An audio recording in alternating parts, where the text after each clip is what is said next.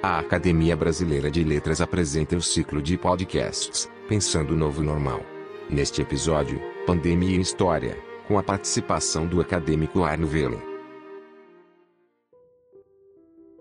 Vamos ter a satisfação de ouvir hoje o episódio Academia e História, de autoria do acadêmico Arno Velling. Arno Velling é uma vida toda dedicada aos estudos históricos, doutor e livre-docente pela Universidade de São Paulo, e aos 27 anos escreveu o seu primeiro livro, Os, os Níveis de Objetividade Histórica, tema de, de, de estudos historiográficos que se dedicou sobre a história e teoria da história. Dedicou-se também ao estudo dos grandes historiadores do nosso tempo, como Vargas, Silvio Romero, Capistrano de Abreu e Oliveira Viana, e publicou, dedicou seus estudos de história colonial com seu livro Formação, de, Formação Brasil Colonial, e autoria com sua esposa Maria José Pelling, que é uma síntese didática, no bom sentido da palavra, sobre a, os seis séculos de formação brasileira. A sua grande obra é realmente o livro Direito e Justiça do Brasil Colonial, o Tribunal de Relação do Rio de Janeiro, e que é o estudo completo da passagem deste tribunal pela vida jurídica brasileira. É um estudo profundo, apoiado em uma rica bibliografia, e estuda vários aspectos, sendo considerado como um trabalho de, direito em ação. Não é uma teoria da jurídica que está no seu livro, como aliás aparece, mas é a verdadeira atuação do tribunal nos seus cinco, 50 eh, anos de existência, como seu funcionamento, a atuação dos seus magistrados, a formação intelectual, a carreira e as atividades desses seus ocupantes. O livro tem um aspecto interessantíssimo e pode ser considerado vários capítulos como de extrema atualidade, quando examina a morosidade da, da justiça, o excesso de recursos e a complexidade da legislação processual. Arno Velho ocupa a cadeira 37 da Academia Brasileira de Letras, sendo recebido pelo acadêmico Alberto Costa e Silva e sucedido ao acadêmico Ferreira Goulart. Mas é uma cadeira muito rica, na qual já participaram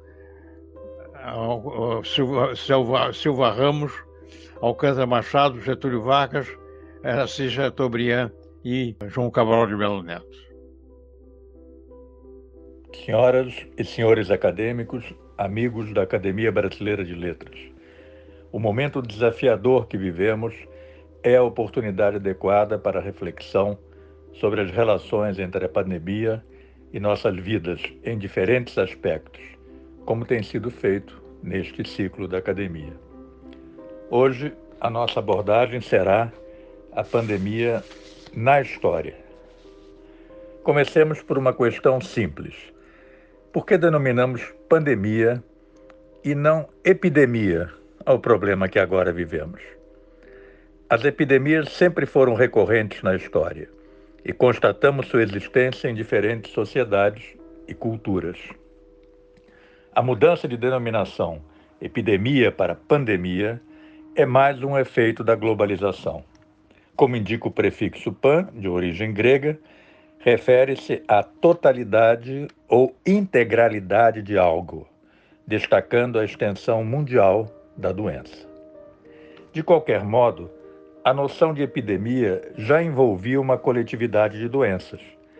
Em português, desde a época medieval, falava-se indistintamente em peste, pestilências, contágios, febres ou malignas, para se referir a enfermidades como tifo, peste bubônica, cólera, gripes ou desinterias, embora doenças endêmicas como varíola, sarampo e febre amarela tivessem também surtos epidêmicos. As referências às epidemias frequentemente generalizadas como pestes, muitas vezes envolviam o problema da fome, após catástrofes naturais como secas ou também chuvas volumosas, ou da guerra, e não por acaso estão associadas no livro do Apocalipse de São João, escrito entre os anos 95 e 100 da era cristã. As epidemias apareceram muitas vezes e em diferentes momentos do desenvolvimento da sociedade. Na Antiguidade Clássica, é famosa a grande peste que assolou Atenas durante a guerra com Esparta, que não poupou sequer a maior personalidade política grega, Péricles. Também Roma sofreu seus efeitos e teve a sorte de contar com dois grandes imperadores para enfrentá-la: Antonino Pio no século II Cristo e Justiniano no século VI. Na Idade Média, a epidemia mais conhecida, a peste negra de 1346-48, foi na verdade o ponto alto de uma série de epidemias que se estenderam por um século e até mais. Podemos, aliás, dizer que há uma continuidade multissecular entre as epidemias medievais e as modernas até o século XIX, ou mesmo os séculos XX e XXI, se incluirmos as gripes espanhola e asiática e agora a pandemia da Covid-19. A Inglaterra de Shakespeare, na virada do século XVI para o XVII, viveu vários surtos epidêmicos e o rei Jaime I, em 1603, não teve festa de coroação devido à doença.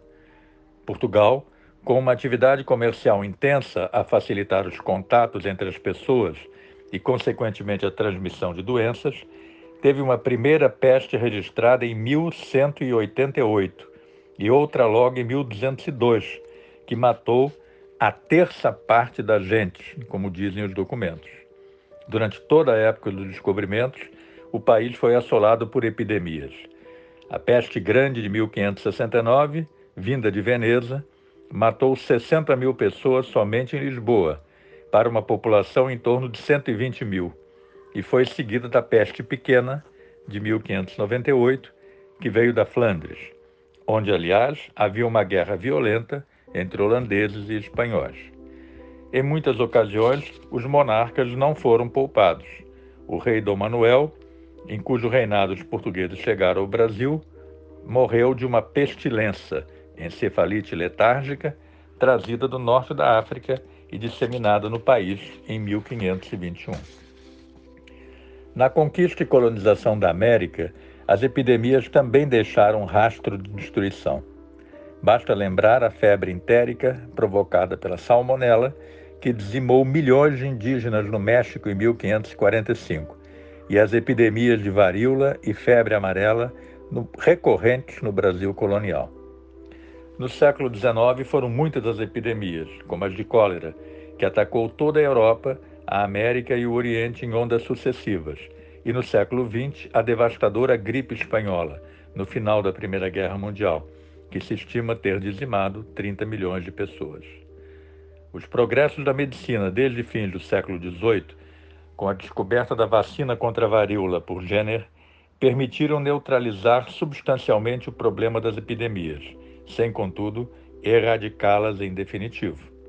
A partir desse quadro, podemos perguntar quais as atitudes mais frequentes que encontramos ante as epidemias. Para responder, precisamos distinguir entre as reações da sociedade e as dos governos e poderes públicos. No caso da sociedade, encontramos a atitude de desespero e fuga. Foi frequente a situação de, uma vez constatada a existência da peste, a fuga desabalada por temor ao contágio, saída que muitas vezes facilitava a disseminação da doença, que seguia junto com os migrantes. Outra reação foi a da conversão religiosa, com a epidemia sendo associada ao pecado. Uma terceira, a do isolamento, com as pessoas se refugiando em locais que permitiam diminuir ao mínimo os contatos externos. Esta solução foi diretamente responsável por estimular a criação intelectual. Boccaccio compôs o Decameron durante a Peste Negra, Shakespeare escreveu peças no seu retiro forçado e Newton esboçou a teoria da gravitação na Peste de 1665.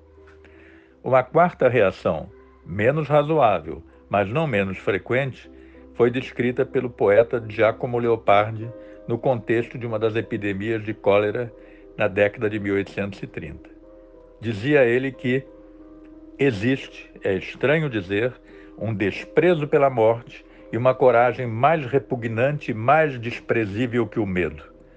É o dos negociantes e outros homens que se dedicam a ganhar dinheiro e que muitíssimas vezes, por ganhos até mínimos e sórdidas economias, recusam-se obstinadamente a adotar cuidados e providências necessários à própria conservação e se expõem a riscos extremos.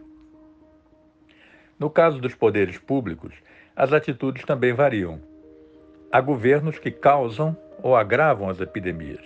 Péricles, após 30 anos de governo brilhante em Atenas, foi acusado de trazer a peste e a fome para a cidade, pois determinou que a população dos campos nela ingressasse para melhor combater os espartanos. Há as autoridades que negam ou censuram as informações. Na Primeira Guerra Mundial, os governos da Grã-Bretanha, França, Alemanha e Estados Unidos omitiram as notícias sobre a epidemia de gripe espanhola para evitar o pânico nas fileiras e entre as populações. Há a politização e partidarização dos problemas sanitários, o que ocorreu na revolta da vacina no Rio de Janeiro, contra a obrigatoriedade da vacinação antivariólica, liderada por políticos como Lauro Sodré, Barbosa Lima e o apostolado positivista. E existe também o enfrentamento positivo, com a adoção de medidas sanitárias sistemáticas e eficazes, como o Japão da era Meiji enfrentando o cólera, o Brasil de Juscelino Kubitschek contra a gripe asiática e os exemplos de vários monarcas medievais e modernos, como o rei português Dom João II, que no século XV determinou regulamentos de higiene, ou cardeal rei Dom Henrique, que em 1580 determinou um eficaz isolamento sanitário das fronteiras terrestre e marítima do país.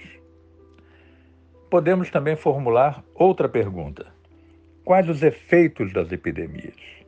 Obviamente, cada uma merece tratamento específico, mas podemos encontrar alguns traços comuns a muitas delas. A quebra demográfica é a mais evidente. Nos casos limite das grandes epidemias, chegou-se a situações de um terço a metade de perda populacional. Nos episódios mais conhecidos das epidemias europeias, a parcela mais pobre da população majoritária foi a mais afetada, por motivos como o adensamento físico, a má nutrição e a habitação precária, não obstante as perdas terem ocorrido transversalmente na sociedade. A tensão social é uma constante, acompanhada pela desarticulação econômica, com queda no comércio e na produção agrícola e manufatureira, como aconteceu na peste negra. Em consequência, exacerbação dos conflitos, o que pode explicar a frequente associação entre peste, fome e guerra. Inflação, muitas vezes com o paradoxo de que a alta de preços também se dá na remuneração da mão de obra devido à escassez de braços. A duração da crise e da recuperação é variada, dependendo da extensão dos estragos ocorridos, da qualidade da reação e da extensão geográfica da epidemia. Da mesma forma, é variada a presença mais ou menos forte na memória das pessoas, que por sua vez depende da gravidade do choque, o que se reflete muitas vezes com grande fidelidade na literatura, na pintura e na tradição oral. Por último, pode ocorrer a revisão de valores em diferentes camadas da sociedade, pela revalorização da vida e da individualidade. Neste aspecto, o pós-peste negra também é significativo, pois tem sido associado, sem que se deva exagerar na relação causa e efeito, ao desenvolvimento do individualismo e do antropocentrismo, como se manifestou no Renascimento a partir do século XV. Vários desses aspectos, isolados ou combinados, podem ocorrer na atual pandemia, mas é cedo para afirmações categóricas sobre semelhanças. Podemos, entretanto, assinalar como diferença o choque da realidade epidêmica. As sociedades, sobretudo as mais desenvolvidas, estavam acostumadas a condições assépticas, nas quais as epidemias pareciam coisa do passado ou de áreas subdesenvolvidas. Muito diferente da realidade até o século XIX, em que as epidemias nada mais eram do que surtos, aliás, quase corriqueiros, de uma situação endêmica subjacente. A frequência com que incidiam pestes, às vezes uma a cada década, contrasta assim com a pandemia do coronavírus, que por suas características só pode ser comparada, como tem sido, à da gripe espanhola, o que dá a diferença de um século. Dessa vez também existe radicalidade dos efeitos, como em outras epidemias. À luz da comparação histórica, podemos constatar que aparentemente ela se manifesta quanto a alguns aspectos.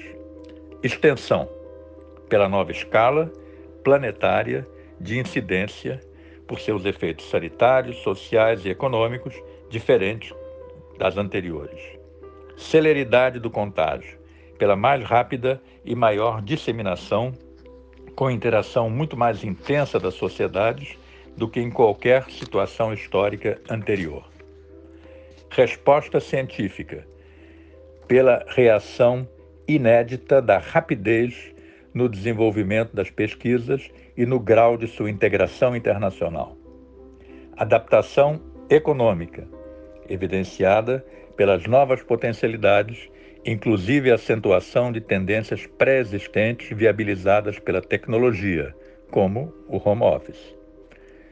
Tomando-se como referência a relação epidemias-história, possivelmente errará quem entender que após a pandemia nada será como antes. Possivelmente errará também quem disser que tudo será como antes. Como de hábito, dificilmente esse processo histórico deixará de ser misto de continuidade e ruptura.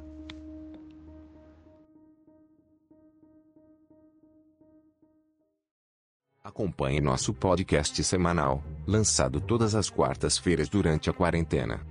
Acesse nosso site www.academia.org.br/podcast